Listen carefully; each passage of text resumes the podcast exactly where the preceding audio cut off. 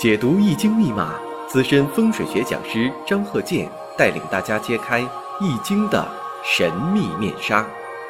周易新天地，五行解奥秘。请听周易五行。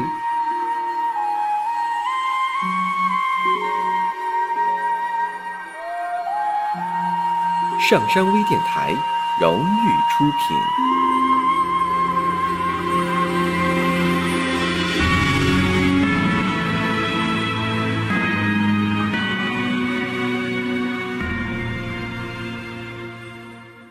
大家好，我是张和建。周易五行啊，这几堂呢讲了很多的这个我总结的计算方法。这个方法呀，你在哪本书上都找不到啊。这是我用的，行之有效的，短平快的，迅速路据判断。下面呢，我们看这个例子：辛丑、癸巳、戊午、戊午。那这个五行啊，这是个女士啊。那你我念出来之后，你马上就能判断出来了。那还用分析这个喜用神呢？分析了挺长时间的，不到喜用，而且判断的时候呢，喜用作为一个参照，而不是绝对，不要为喜用而喜用。下面呢，我们看一下，你看有戊癸相合，这你马上就明白了。而且呢，婚姻宫呢是戊午，这戊午呢，婚姻宫做阳刃，然后呢，婚姻宫福银，时上呢又有个戊午，啊，戊癸相合。这不都是判断的依据吗？那你还搁那皱眉头想了半天了，还不知道怎么回事呢？啊，当事人都着急了，你还得问当事人，你婚姻怎么样啊？还用问吗？那一问就太没水平了。所以一看，这就是多婚之相。五行当中呢，又缺少这个木，木对他来说是官星。那女士的官星就是自己的丈夫嘛，老公、丈夫、男朋友嘛。那没有官星的话，这不也是一个已知条件吗？下面呢，我们就看一下，你像这个两个阳刃，啊，两个阳刃，戊午，戊午啊，阴差阳错日啊，这不又是一个条件吗？所以呢，用张鹤建教授全凭看圈里的理论，那你就迅速就看出来了。那这个人怎么回事情你都了解了，你还用问对方吗？那在这里讲一下，你像这个排五行啊，它就是按照节气来排。在这里我再说一遍，这个节气呀，它跟阳历是同步的，它叫阳历。那有说那不对呀，我听别人说了，那这节气呀，它属于阴历呀，农历呀，农历就是阴历呀，啊，这这这都混淆了。农历叫阴阳历，阴阳合历，就说它这个节气是阳历的，初一十五是阴历的。所以你看，这个二零二三年呢，这一年呢，它出现个闰二月。那有的说了，这个听老人说就是过阴历准呐。如果要这样的话，如果你要是阴历的三月份生日，那对不起，你再等一个月吧。为啥呢？中间有一个闰二月，你还得等一个月再过生日。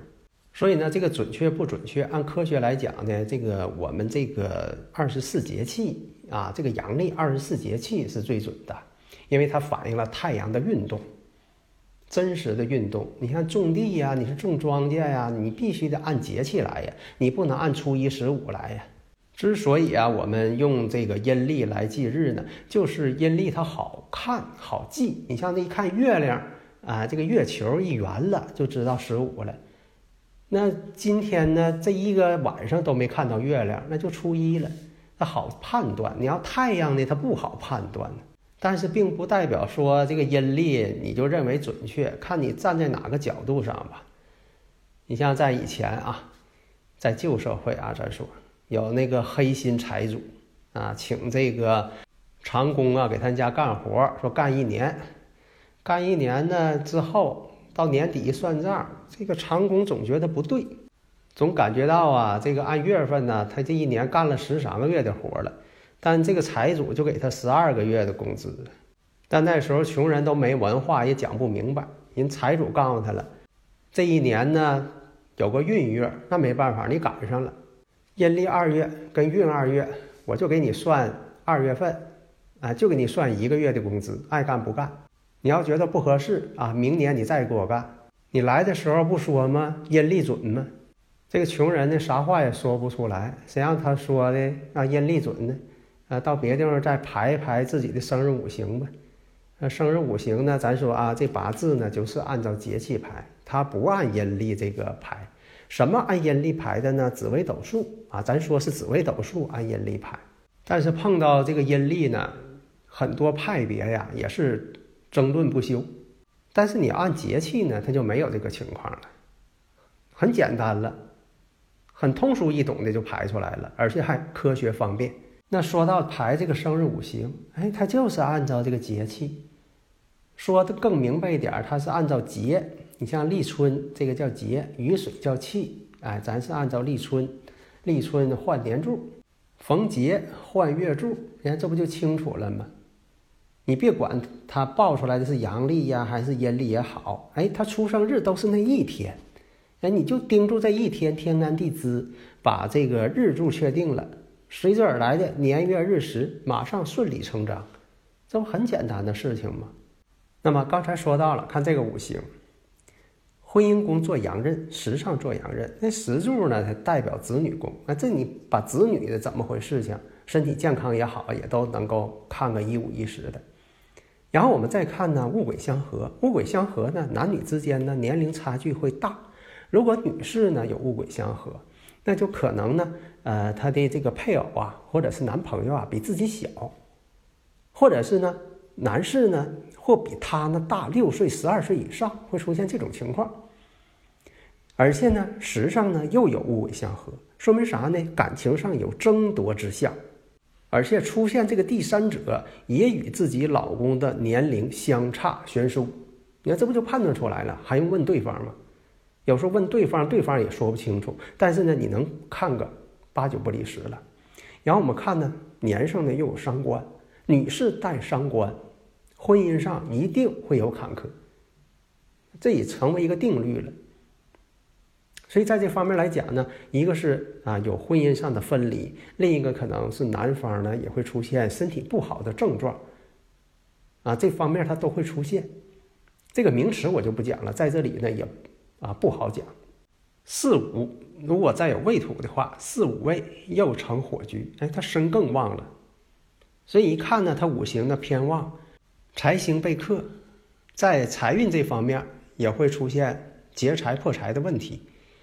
那么在这里呢，女士也可以把财星呢看作是自己的老公，哎，也可以这么看。这是我教给大家一个方法，不要死规矩，那一定看官星。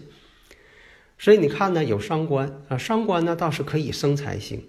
如果这个人呢自己做生意当老板也完全可能，但是财运不会大。那么另一个讲呢，就说老公那一方面呢，不至于说被影响的，或者有什么其他的一些事情。但是呢，这婚姻呢肯定是要离婚了。那么五行上看，在戊寅年，你判断你其中这一年啊，其中一年，因为它不止这一年，其中一年戊寅年，戊寅年的时候出现戊癸相合了。啊，财星又被合去了，一个是他失财，另一个什么呢？哎，离婚。那在这方面不用他自己说，马上判断出来了，啊，有离婚之象。那么他一生当中呢，总共是离了四次婚了，很多种情况也是因为时上呢，在这时上也有个戊土在跟他争合。什么叫争合？大家应该明白。把这个癸水呢，因为它五行当中缺少官星。没有福星，没有福星呢，可以把财星当做福星。